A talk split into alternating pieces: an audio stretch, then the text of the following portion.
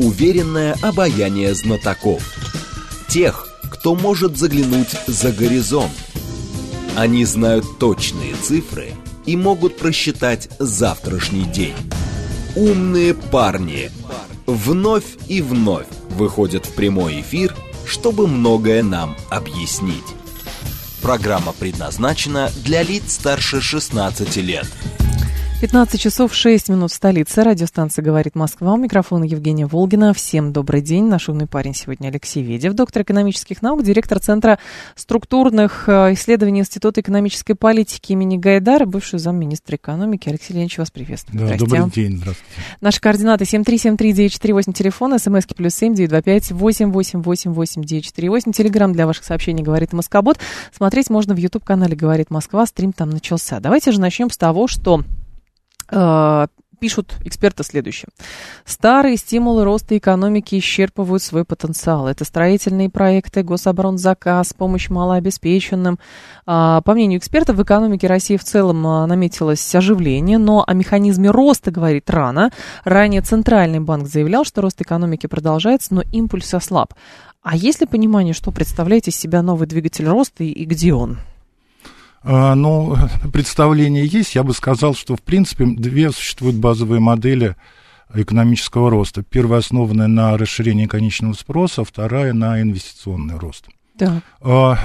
На расширение внутреннего спроса мы росли в нулевые года, 2000-2010 год. Стимул потребления. Да, да, угу. да. И как бы он оказался не очень качественным, в результате мы вошли в такую 12-летнюю стагнацию. Вот, я думаю, что, во-первых, э, не исчерпаны э, перечисленные э, стимулы роста, потому что, конечно же, как бы вот идеально перейти на инвестиционные пути развития. И то, что мы в прошлый раз, в прошлую нашу встречу обсуждали, а, качественный и очень высокий рост в городе Москва угу. который составляет 20% экономики, это э, российской. И это рост, причем рост там на уровне 10% в год, основанный на инвестпроектах. Это строительство, и это метро, это угу. дороги.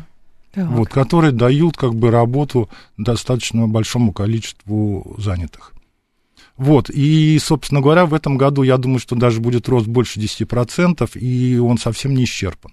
Меня, честно говоря, удивило вот в этой э, заметке экспертов, что а, строительство, строительные проекты названы старым стимулом роста экономики, который не работает.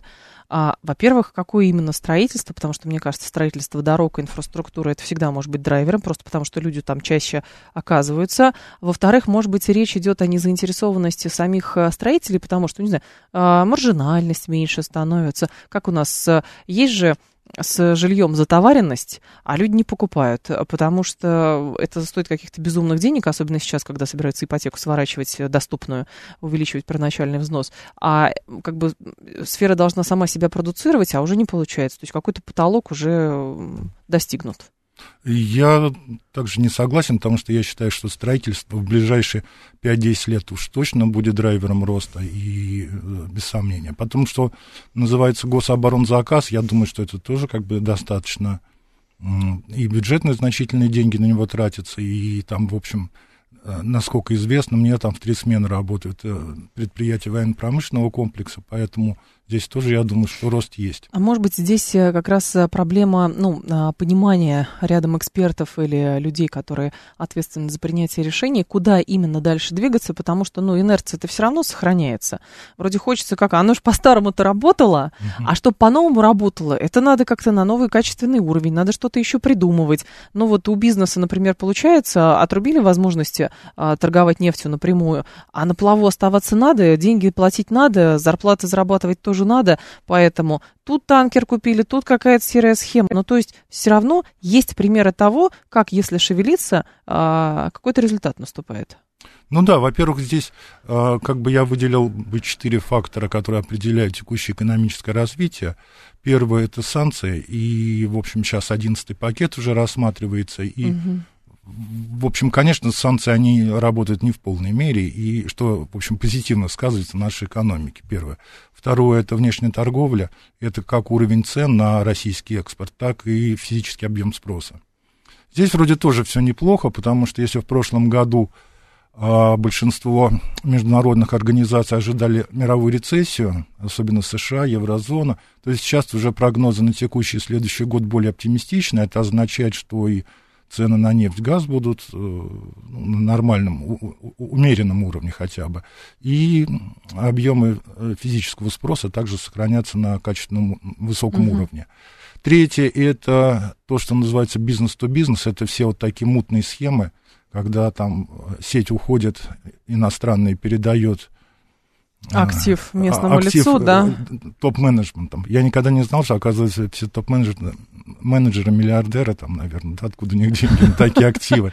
Это очень мутные, непрозрачные схемы. Особенно с правом обратного выкупа. Да, да. Вот, но как бы это поддерживает э, спрос, то есть это как бы тоже позитивно воздействует на экономику.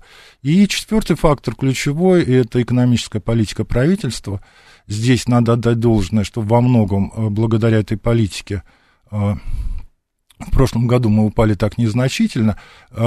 Э, политика, это имеется в виду, это стимулирующая как денежно-кредитная политика, так и бюджетная.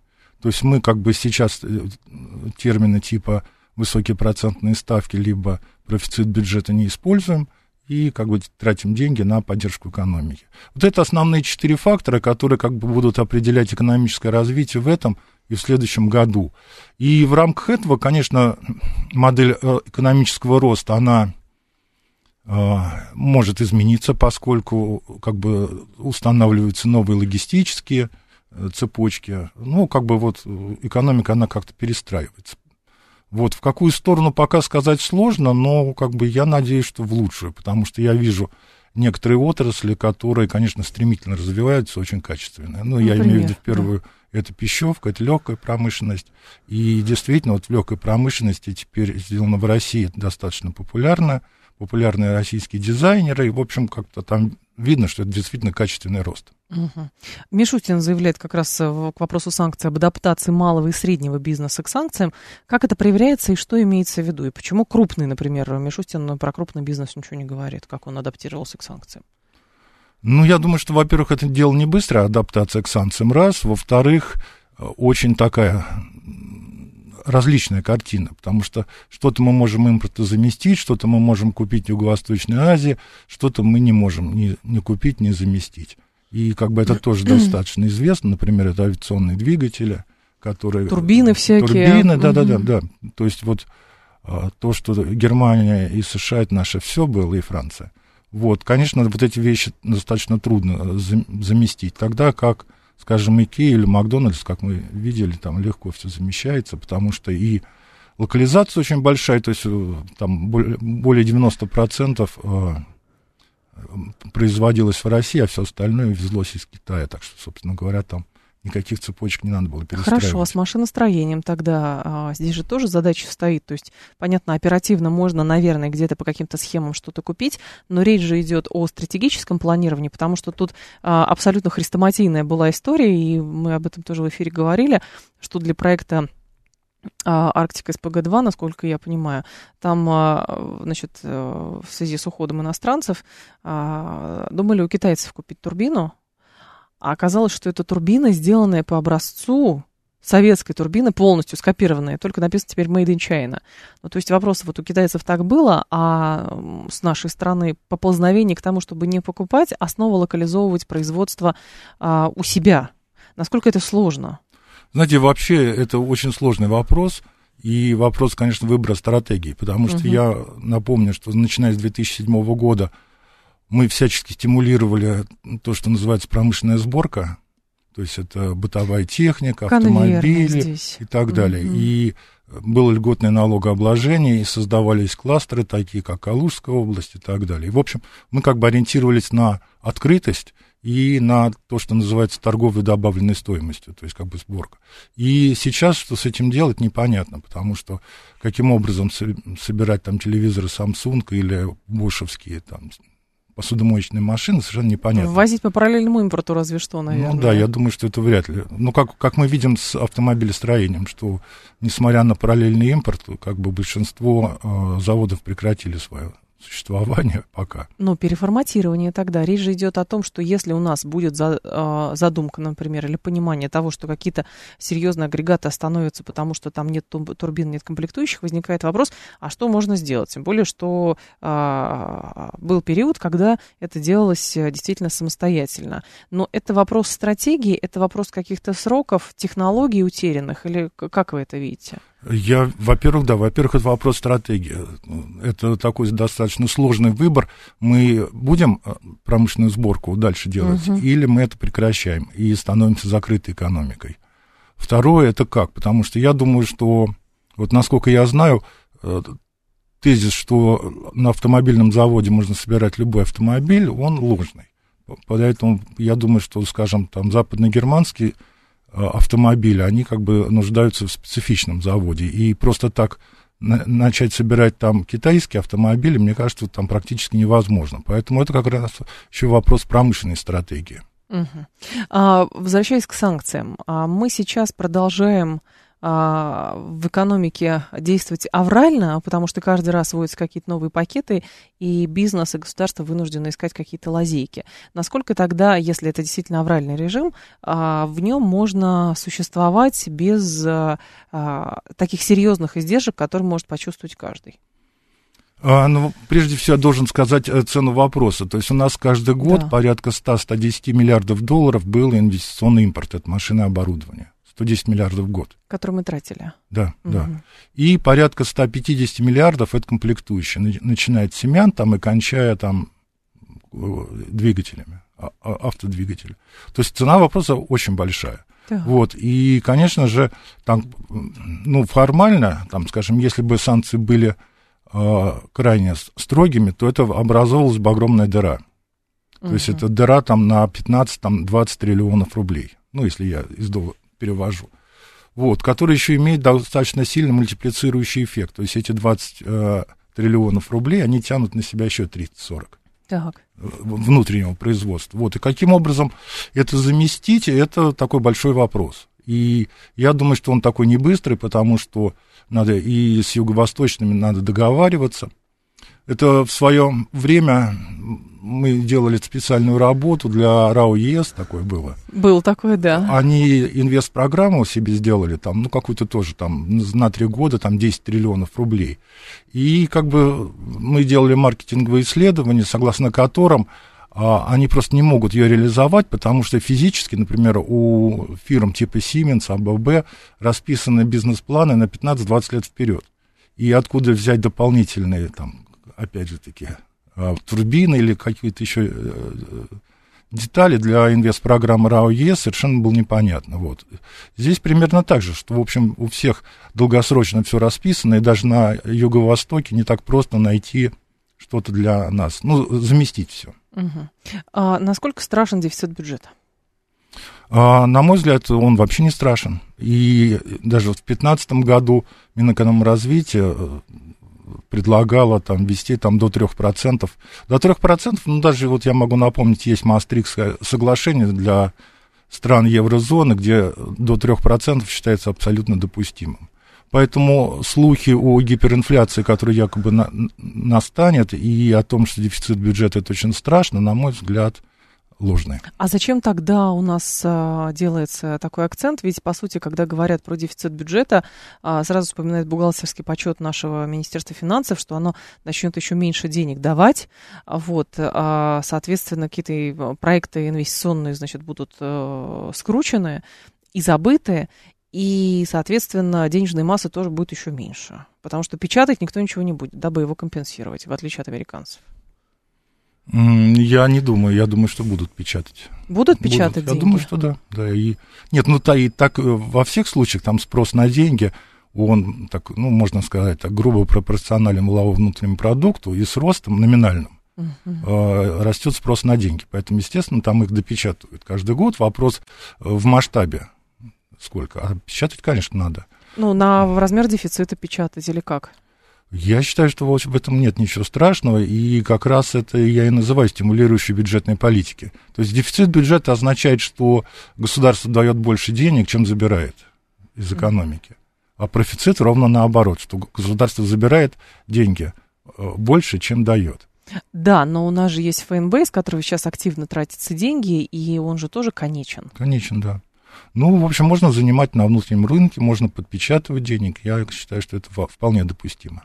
Хорошо, если занимать на внутреннем рынке, тут очень много говорят про внутренние инвестиции. Были большие доклады банкиров, в том числе, которые говорят, что хорошо бы стимулировать а, внутренний инвестиционный спрос, а как бы это призыв, кто будет инвестировать и, соответственно, в какие сферы, где это требуется. Ну да, это одна а, отдельная тема для отдельного разговора.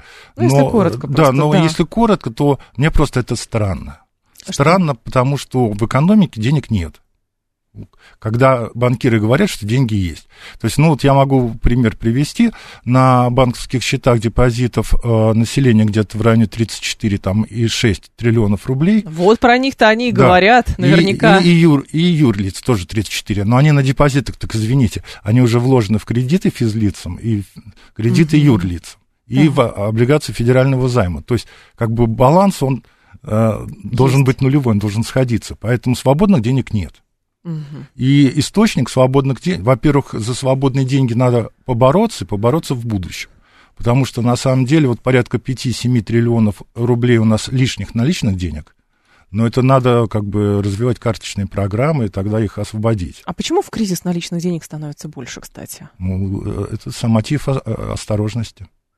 Банкам не доверяют или что? Банкам не доверяют, да, да, да, конечно. То есть это предпочтение ликвидности, ну там много терминов может быть. То есть, да, не доверяют банкам, потом а, неизвестно, как будут работать карточки. То есть Visa и MasterCard у нас хорошо еще на внутреннем рынке работают, так нет. А наличные деньги это более понятно, это подушка. Более понятно. Ну хорошо, а идея отказаться от наличности, это все-таки какая-то профанация или к этому Нет, нет, идет? это очень хорошая идея, и даже вот э, она как-то... Как бы как это помогает экономике? Она вот удачно, идея... Нет, да. она удачно развивается. Конечно, это обеление расчетов, это безналичные платежи и так далее. И до 2020 года у нас развивалось все более-менее неплохо. Но в 2020 году, во-первых, э, этот самый... Ковид. Ковид. Во-вторых, если вы помните, в середине 2020 года в экспертном сообществе возникла какая-то совершенно, на мой взгляд, идиотская дискуссия о деноминации, если вы помните. Да, был такой. Вот, и Центральный банк на корню, на мой взгляд, очень напрасно не пресек эти все разговоры. Но они просто вот лишены смысла, но в результате у нас там, по-моему, наличная денежная масса увеличилась там сразу триллиона на два с половиной. Просто на фоне Это страха, цена вопроса, да, да, да, о какой-то там деноминации, денежной реформе и так далее. Угу. Вот. А до этого, да, до этого безналичные платежи расширялись, как вы помните. С карточками даже очень удобно, там друг другу перечисляли в ресторанах, там, ну, как бы уже вообще э, наличные деньги, они как-то уходили. Но я правильно понимаю, что э, у нас сейчас процесс приостановился, и, соответственно, у нас не будет точно такого, как в Европе, когда, там, насколько я понимаю, человек, э, если у него он держит в руках 100 евро, на него уже смотрят подозрительно, и в полицию звонят, что это, оказывается, какой-то ярый коррупционер. А у нас такое вряд ли возможно. Ну, не скоро. Точно, совершенно. Совершенно точно не скоро. И вот если, ну, я могу сказать, например, в еврозоне а, количество наличных денег к общей денежной массе составляет примерно там, ну, в зависимости от стран, 8-10%, то у нас этот показатель от 19 до 21, ну, в два раза больше.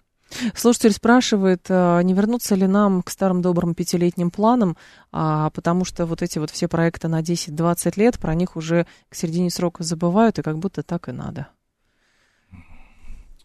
Ну, вы знаете, тут э, главное даже не три года, пять лет, семилетка, а иметь какое-то стратегическое планирование, которое необходимо. Чего делать? Да. Хочется да, на да, самом деле. Да.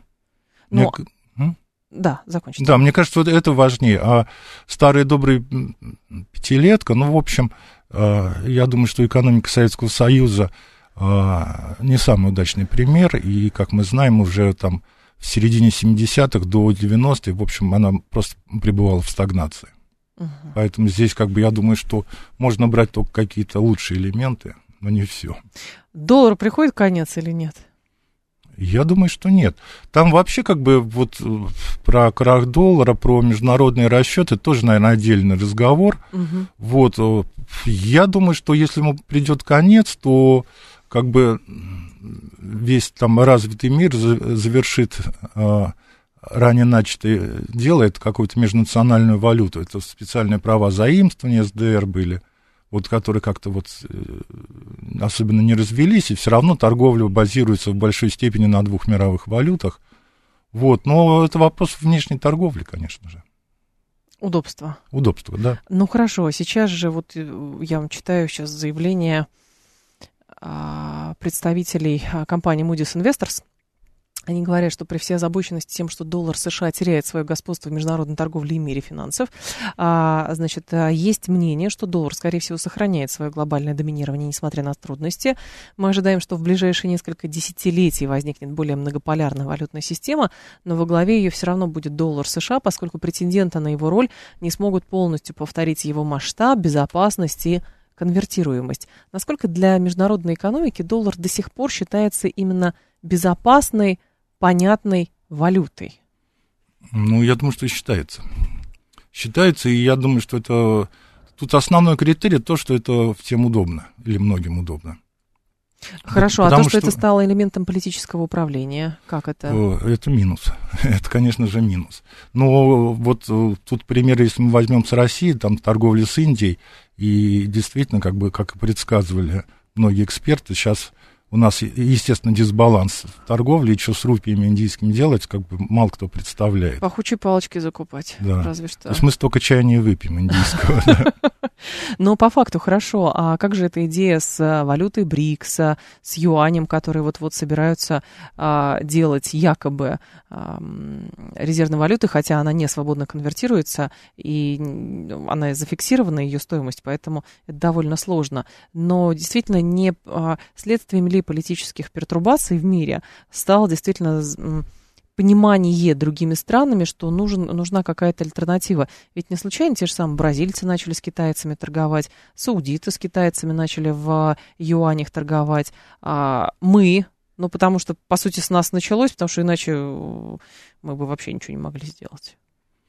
Э, ну да, но это, в общем, такая, э, понимаете, вот э, в рамках там санкционного режима мы будем постоянно сталкиваться с таким разменом надежность и эффективность. То есть э, торговать там с, в юанях там, и в национальных валютах это надежнее, но менее эффективно. Потому что всегда возникают дисбалансы между, в торговле. То есть у кого-то там профицит, у кого-то дефицит, и возникает избыток национальной валюты. И точно так же, как если мы будем с Бразилией, у нас там возникнут бразильские реалы, то, что мы с ним будем делать, тоже, в общем, не очень понятно. Ну, вопрос, наверное, то, что придется и закупать у них. Ну, продукцию какую-то. Да, ну, я думаю, что мы можем не, не накупить настолько, насколько они будут закупать у нас нефть, газ, там, сырье. Угу. Ну, хорошо, а, просто слушатель как раз говорит, это не то, что удобно, а доллар это то, к чему а, привыкли. Но, во-первых, есть инфляция доллара в любом случае. Вот. А во-вторых, а, кто-то еще из наших а, а, слушателей отмечал, что, понятно, торгуют в юанях, но в уме-то все равно предполагают доллар, но не настроен для Китая на то, чтобы юань действительно доллар частично заместил, или им это не надо? Ну, я думаю, что мы, им это не надо, раз, а во-вторых, а у них идет прекрасная внешняя торговля уже сколько лет, там, ну, середина 80-х да? и с американцами, с еврозоной, поэтому, собственно говоря, это не есть проблема. А наш? И у нас тоже как бы здесь, мне кажется, основной критерий это чтобы было эффективно или, иными словами, удобно. То есть вы считаете, что это пока элемент политической полемики, когда мы заявляем, что нет больше никакого доллара, потому что, ну, что-то изменится, и доллар опять станет, в общем, понятной валютой международной. Ну, во всяком случае, это элемент еще осторожности, потому что 300 миллиардов у нас заморозили. Да, кстати, а как рубли заморозили? А рубли никак не заморозят. Не Что они будут делать с нашими рублями? Алексей Ведев с нами, доктор экономических наук, директор Центра структурных исследований Института экономической политики имени Гайдара. Новости мы продолжим. Уверенное обаяние знатоков. Тех, кто может заглянуть за горизонт. Они знают точные цифры – и могут просчитать завтрашний день. Умные парни. 15.35 в столице. Радиостанция «Говорит Москва». У микрофона Евгения Волгина, Алексей Ведев, наш умный парень, доктор экономических наук, директор Центра структурных исследований Института экономической политики имени Гайдара. 7373948, телефон. Наденьте, пожалуйста, наушники. День, да. Пару звонков примем от нашего слушателя. Вопросы по теме, пожалуйста, по экономике. Здрасте. Здравствуйте, Евгений Алексей. Да. Алексей, вот сейчас э, говорят о том, что скоро у нас наступит экономический подъем. Меня интересует подъем вот в такой области, как создание собственных э, средств вычислительной техники, это аппаратура и программное обеспечение. Вот мы уже много десятилетий придумываем разные инициативы, еще в конце Советского Союза там Велихов развил бурную программу такую вот. В современные годы вот нам технологии мы развивали, вот, не кончилось это ничем. Вот как будет происходить? Вот механику опишите этого подъема в этой области. Спасибо если это по вашей части? Ну, я могу, да. В общем, мы традиционно всегда были сильны в математике, в программном обеспечении и всегда слабы были с элементной базой. Поэтому я думаю, что при ориентации на юго-восток элементную базу мы все равно будем закупать за рубежом, а э, отечественный софт, то, что называется программное обеспечение, будет развиваться, я думаю, что достаточно быстро и сильно. Угу. Просто потому, что возникла такая потребность, это важно понимать. Ну, у нас, в общем, и раньше были всегда хорошие позиции, просто иногда мы как бы давали э, слабину в регуляторной э, практике, когда, если вы помните, там все, э, все, все программисты уехали в Ирландию, вот да, где, да, где да, было да, такие ага. льготные. Это в нулевых годах. Сейчас как бы у нас эта отрасль, она на льготном налогообложении. Вот, э, хорошие рейтинги для получения банковских кредитов. Вот я думаю, что здесь как бы все нормально, и мы вправе ожидать достаточно бурного роста в этой области. Средства, по лентам сейчас читаю, средства Минфина США закончатся к 9 июня, прогнозируют экономисты Goldman Sachs. Это для спекулянтов новости или действительно там все так серьезно, не так, как в прошлые разы? Нет, вы знаете, в прошлые разы, а я забыл сколько, по-моему, 76 было уже повышений. Да, да, да, да, да. Было точно. абсолютно все то же самое. То есть это элемент шоу? Я думаю, что это абсолютно элемент шоу, и при таком большом э, внутреннем долге, я думаю, что э, потолок, э, в общем, не является каким-то критерием. То есть бесконечно можно печатать деньги, Я думаю, что да, доста- достаточно долго. А как же вопрос просто развития экономики? И действительно, нигде разве не было написано, что все равно какой-то предел денежной массе должен быть? Ну, вы знаете, это тоже такой достаточно Диалектический на, вопрос, науч, согласна, научный, да. научный спор, а, потому что, в принципе, денежная масса а, достаточно быстро расширялась а, в США, однако инфляция там была на грани почти нулевой. Инфляция сейчас там выше 5% после того, как закончилась политика количественного смягчения, и, конечно же, вот возникли такие очень много лишних активов дешевых. Угу. Вот, и как бы э, это ощущает на себя и Америка, и ощущает на себя еврозона. И, конечно же, для Америки жить в 5% инфляции, 5 там, до 7 доходило, то есть, конечно, крайне непривычно. Это много. Но как относиться к тезисам, а, у нас жути любят нагонять, что если дефолт США будет, а, у них энтропия это финансовая накапливается, и они тем самым там крупных вкладчиков будут кидать, у них лопнут очередные банки какие-то. В общем, эти потрясения а, коснуться всего мира, в том числе и нас, хотя мы в своей песочнице находимся. Это все-таки спекуляции какие-то или правда есть? На мой взгляд, да, это спекуляции, и действительно там вот ряд экспертов, на моей памяти уже лет 20 прогнозируют крах доллара, вот, он все никак не приходит. Я думаю, что, конечно же, в каком-то кризисе таком э, не заинтересован абсолютно никто. Ну, даже, кстати, и кризис 2007-2008 года, вот, с ипотечными бумагами, кризис Lehman Brothers, его достаточно быстро залили деньгами, в общем, как-то угу. разрулили. 7373948, вас послушаем. Здравствуйте, алло. Добрый день, Сергей Пожалуйста, Алексеевич. да. Скажите, а вот нам надо принимать меры на формирование самостоятельной нашей финансово-банковской системы.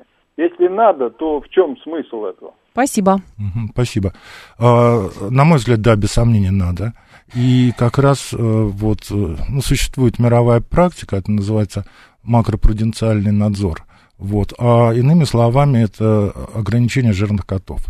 То есть э, у нас жирные, кот, да, жирные коты, конечно, это крупные банки, которые э, их прибыль это издержки всей экономики. И, конечно же, существует абсолютно там такая нормальная практика ограничений комиссии, это и в еврозоне, и э, в Соединенных Штатах. То есть, на самом деле, банковская система, она совсем не рыночная, она очень регу- сильно регулируется. Вот, и без сомнения нам надо тоже как бы, а, регулировать комиссии, потому что действительно сейчас крупнейшие банки стремятся в этом году получить рекордную прибыль. Извините, мы как бы еще из кризиса не вышли, а они уже ставят рекорды по прибыли. Но у нас чуть что, все равно правительство какие-то деньги дает банкам, чтобы спасать банковскую сферу, потому что банки кредитуют крупных застройщиков, застройщики говорят, тогда мы обанкротимся, плюс для самих банков это довольно серьезный актив, и получается выхода из этого замкнутого круга нет, и банки становятся монополистами. Да, ну, монополистом или олигополия, там это когда два там крупных банков держат рынок. Здесь вопрос меры, конечно. То есть, без сомнения, э, банки не надо банкротить, но и э, позволять им рекордную прибыль тоже нельзя, потому что это, как бы, еще раз повторю, это издержки всей остальной экономики, которая как бы сейчас перестраивается, испытывает не лучшие времена. Значит, это первое. Угу. И вторая проблема стоит в том, что у нас действительно там из 10 крупнейших банков 9 государственных, конкуренция достаточно низкая, и я сейчас как раз говорю о э, качестве банковских продуктов. Они, конечно же, должны быть в конкурентной среде, развиваться, и то же самое это э, процентные ставки. А, по поводу расчетов, тут любопытная новость была, по-моему, позавчера или дня два назад, значит, глава ВТБ э, считает, что тем, чем раньше финансовые институты Китая покатают модель ПОТА, сочетая платежи и расчетов с Россией, исключающую доллар, тем более защищенной будет его а, финансовая система. А китайцы настроены отказываться от доллара? Что это за призыв такой? Я не знаю, да, у меня нет такой информации о том, что Китай отказывается, отказывается от доллара. От доллара да. Я думаю, что это желаемое за действительно скорее пытаются выдать. То есть Китай готов торговать с Россией рубль-юань, но отказываться от доллара нет? Ну, конечно, да, потому что я думаю, что в разы э, товарооборот Китая с США превышает, просто в разы. Ага. 7373948, давайте вас послушаем. Здравствуйте, алло.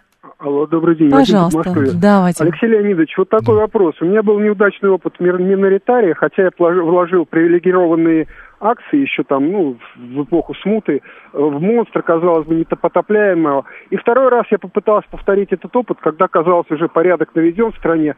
Но мне знающие люди отсоветовали, я получил там наследные деньги. Почему у нас не работает вот э, почему у нас люди, как в нормальных странах, вот не, ну извините, в других странах, других странах не да. могут стать акцион, не могут стать акционерами и нормально получать свои дивиденды? Почему миноритарии у нас изгой, а банки ростовщики? Спасибо. Ну да, это такая застарелая проблема российского рынка. А, здесь, во-первых, как бы, понимаете, мы традиционно, существуют две базовые модели развития а, финансового рынка. Это континентальная и англосаксонская. А, континентальная предполагает, что предприятия, малые, средние, крупные, они живут за счет кредитов угу. и выпуска облигаций.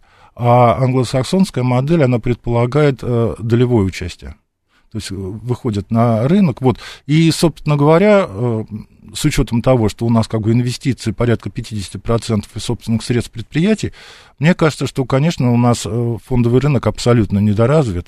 И, конечно же, вот долевое участие или, скажем, долевое финансирование инвестиций у нас бы, я думаю, существенно было бы расширило возможности экономики.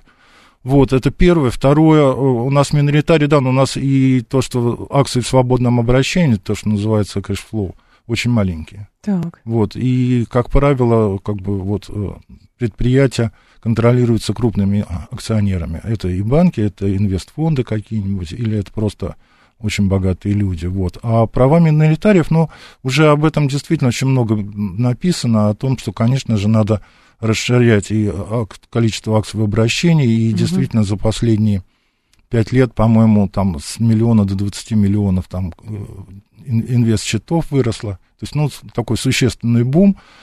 А, в прошлом году, конечно, это была полная угроза для рынка, и я абсолютно разделяю а, действия Центрального банка, который, как вы помните, там на два, по-моему, с половиной месяца закрыл рынок. Дабы... Чтобы его стабилизировать. Да, чтобы его стабилизировать, и чтобы миноритарные акционеры не понесли там таких неоправданных убытков.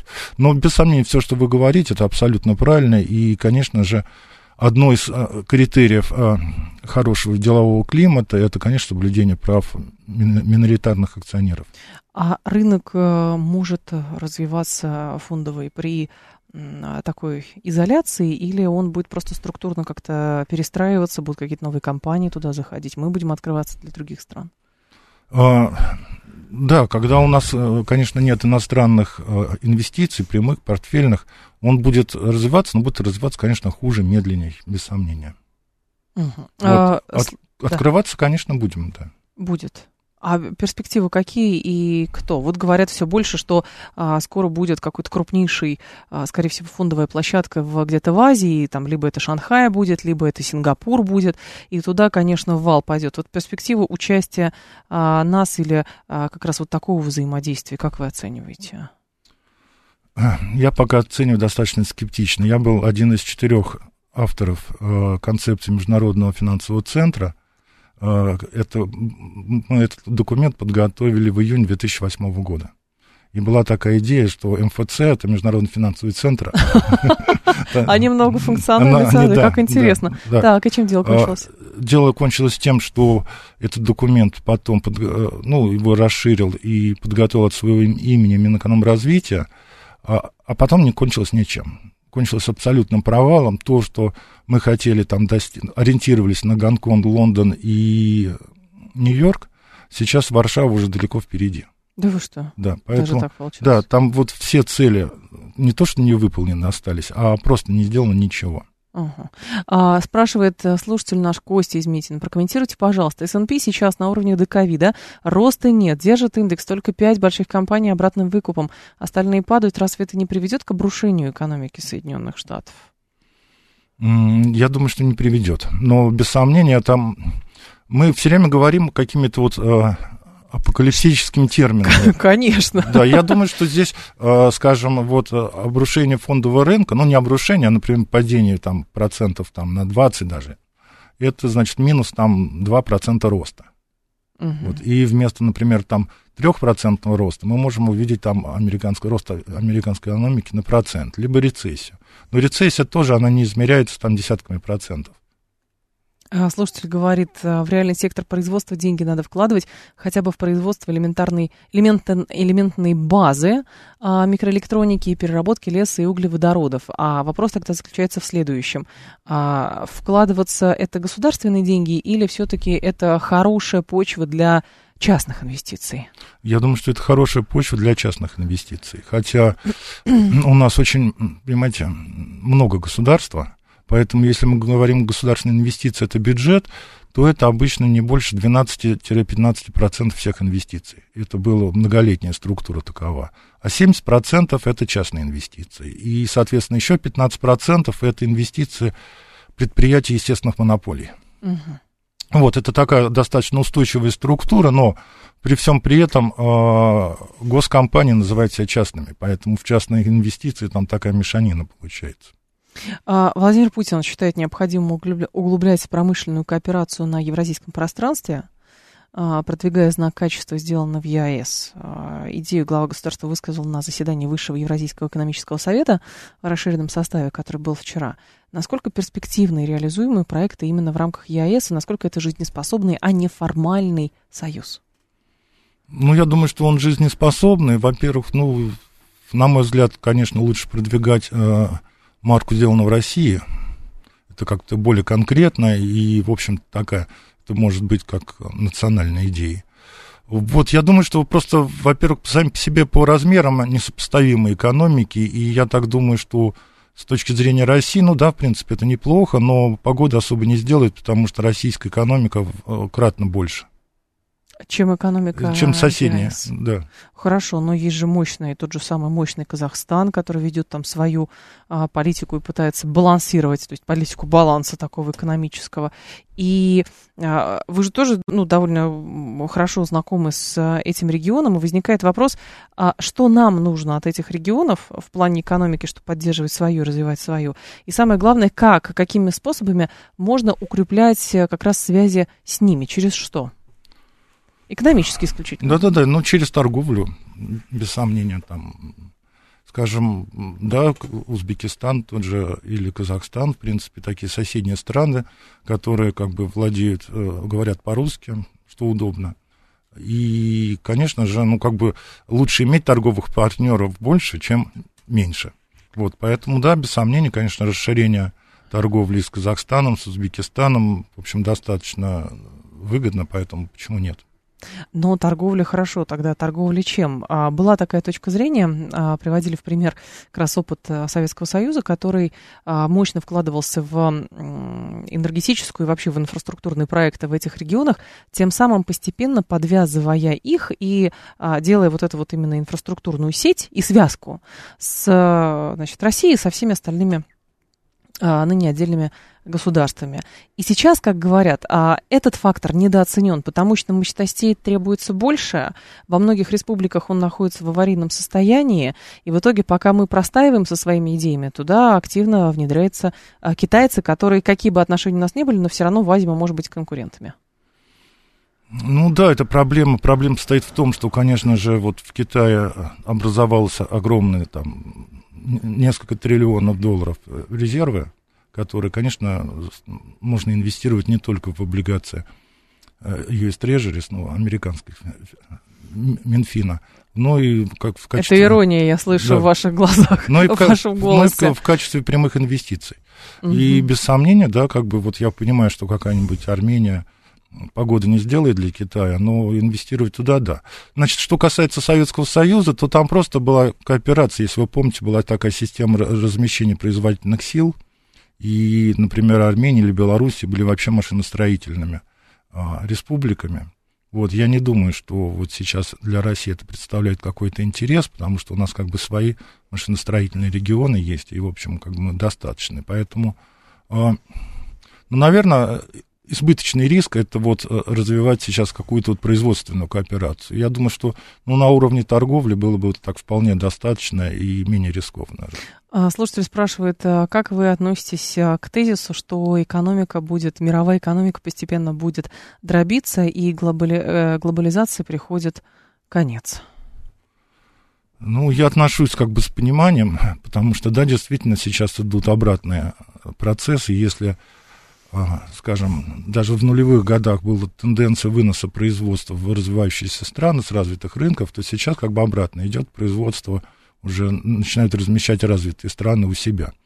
С точки зрения, ну вот прогноз э, по миру на этот год, это и валютный фонд, и Всемирный банк, это где-то 2,8-3%. Это очень высокий темп роста. Вот, поэтому, без сомнений, как бы глобализация, она как бы, может быть, она не будет развиваться с такой скоростью, но распадаться и так называемая суверенизация, наверное, да, угу. контрглобализация, я думаю, что этот процесс будет очень медленный. Ну, тем более, мне кажется, стоит отметить, может быть, я не права, поправьте меня, что экономика глобализировалась не в последние 35-50 лет, а она уже частично была глобализирована даже в там, 100 лет назад, 150 лет назад. Все равно а, какие-то цепочки, все это было. Да, это первое. А второе, вот я как бы не зря сказал, представляете, средний темп роста это 3%. Мы а, за последние 15 лет не можем мечтать даже о таких темпах роста, среднемировые. Э, не можем мечтать внутри страны. Да, а да. как же вот эти вот подсчеты упали на 2 всего лишь, нам прогнозировал Всемирный банк 10, а, потом а, давайте на 0,3, это уже будет классно.